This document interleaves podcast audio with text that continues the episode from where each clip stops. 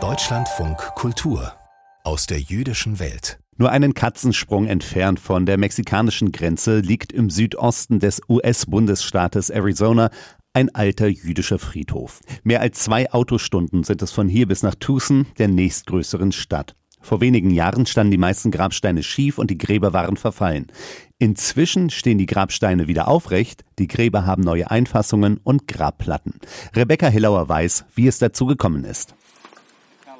Arizona, 300 Meter von der mexikanischen Grenze entfernt, auf dem jüdischen Friedhof von Bisbee Douglas.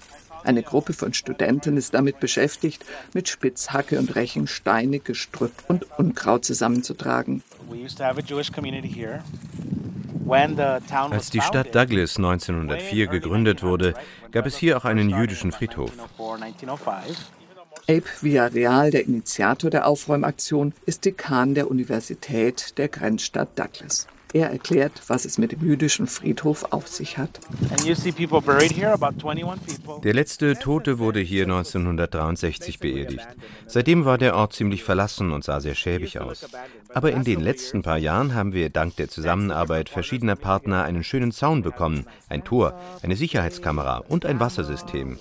Gräber und Grabsteine wurden renoviert, damit sie der Nachwelt erhalten bleiben können. Wir sind euch wirklich sehr dankbar dass ihr uns heute helft. Offiziell ist der Friedhof im Besitz der Landon Rosen Stiftung. Der jüdische Anwalt und Philanthrop Richard Rosen hat sie zu Ehren seines Sohnes Landon gegründet, der im Alter von 20 Jahren ertrank. Die beiden hatten den Friedhof einst gemeinsam besucht. Rosen und der Rancher Jorge Litzky aus Mexiko, der drei begrabene Verwandte auf dem Friedhof hat, legten den finanziellen Grundstein für dessen Renovierung. Die Jüdische Vereinigung von Süd-Arizona und das Museum für jüdische Geschichte in der 100 Kilometer entfernten Stadt Tucson sammelten Spenden. Abe Villarreal hat alles von Anfang an miterlebt. After 1963, over time, kids used it as a nach der letzten Beerdigung 1963 nutzten mit der Zeit Jugendliche den Friedhof als Treffpunkt für Partys. Wenn man hierher kam, fand man Bierflaschen und andere Anzeichen dafür, dass Jugendliche hier herumhingen. Leider bedeutete das auch, dass es Vandalismus gab. Grabsteine standen nicht immer an ihrem richtigen Platz. Manche waren umgeworfen. Man fand sogar Grabsteine in den Vorgärten von Leuten. Sie haben sie dann zurückgebracht. 21 Menschen sind auf dem Friedhof begraben. Sie lebten entweder in der nahen Grenzstadt Douglas oder im 30 Kilometer entfernten Bisbee. Das Doppelgrab der Familie Litzky ist das größte und liegt in der Mitte. Die Studentinnen und Studenten, die an diesem Tag den Friedhof säubern, tun dies alle ehrenamtlich. Niemand von ihnen ist jüdisch. No, I'm not Jewish. Um, I don't think it really matters as long as it's for a good action. Das sei auch egal, solange es für einen guten Zweck sei, meint Umberto. Er ist 15 und schon das zweite Mal dabei. Wenn ich einmal sterbe, möchte ich, dass sich jemand um mein Grab kümmert. Deshalb mache ich das für andere Menschen, auch wenn ich keine Beziehung zu ihnen habe. Ich hoffe einfach, dass später jemand mein Grab pflegen wird.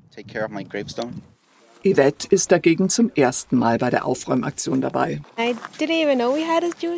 Ich wusste bis vor kurzem überhaupt nicht, dass es in Douglas einen jüdischen Friedhof gibt. Ich habe gelesen, dass er einer von zwei jüdischen Friedhöfen in Arizona ist. Der jüdische Friedhof von Bisbee Douglas gilt auch als einer der ältesten Friedhöfe des Bundesstaates. Abe Villarreal lässt sich bei den Aufräumaktionen nicht nehmen, den Studenten Nachhilfeunterricht in jüdischer Geschichte zu geben. Offenbar sieht auch die Landesregierung eine Notwendigkeit dafür. Sie haben in diesem Jahr ein Gesetz verabschiedet, wonach öffentliche Schulen verpflichtet sind, einen Abschnitt über die Geschichte des Holocaust zu unterrichten. Antisemitismus hat in letzter Zeit im ganzen Land und in der Welt zugenommen und unsere Gesetzgeber wollen dem auf diese Weise wohl entgegenwirken.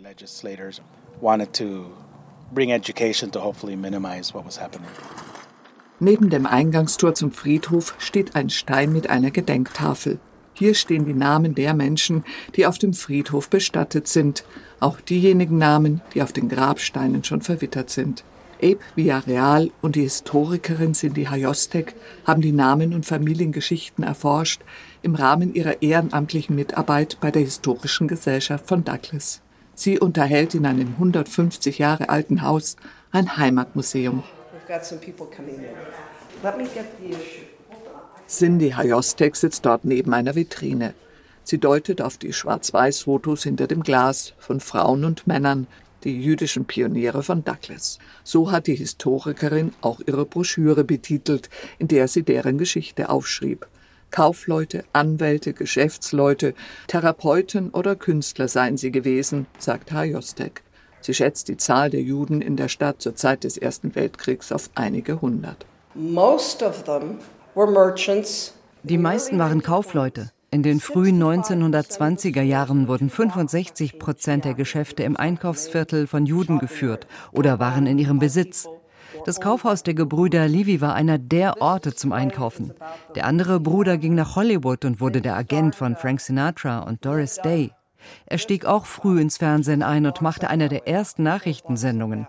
Ich wohnte neben ihnen und kannte sie sehr gut. I knew them very well. Okay. Cindy Hayostek blättert in ihrer Broschüre. Faszinierend, sagt sie immer wieder, wenn sie über die Verstorbenen erzählt. Einer sei Senator und später Botschafter in Großbritannien geworden. Ein anderer habe als Militärpolizist einen Kriegsverbrecher in Japan bewacht. Einer kämpfte in einer berühmten Schlacht in der Türkei.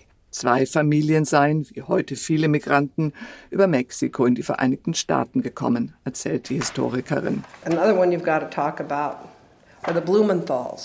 und dann sind da noch die Blumenthals. Maurice Blumenthal wurde ebenfalls Anwalt, aber sein Hobby war das Komponieren und Liedtexten.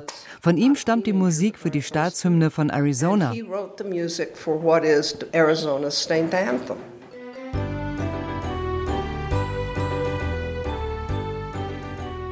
In Douglas leben heute keine Juden mehr.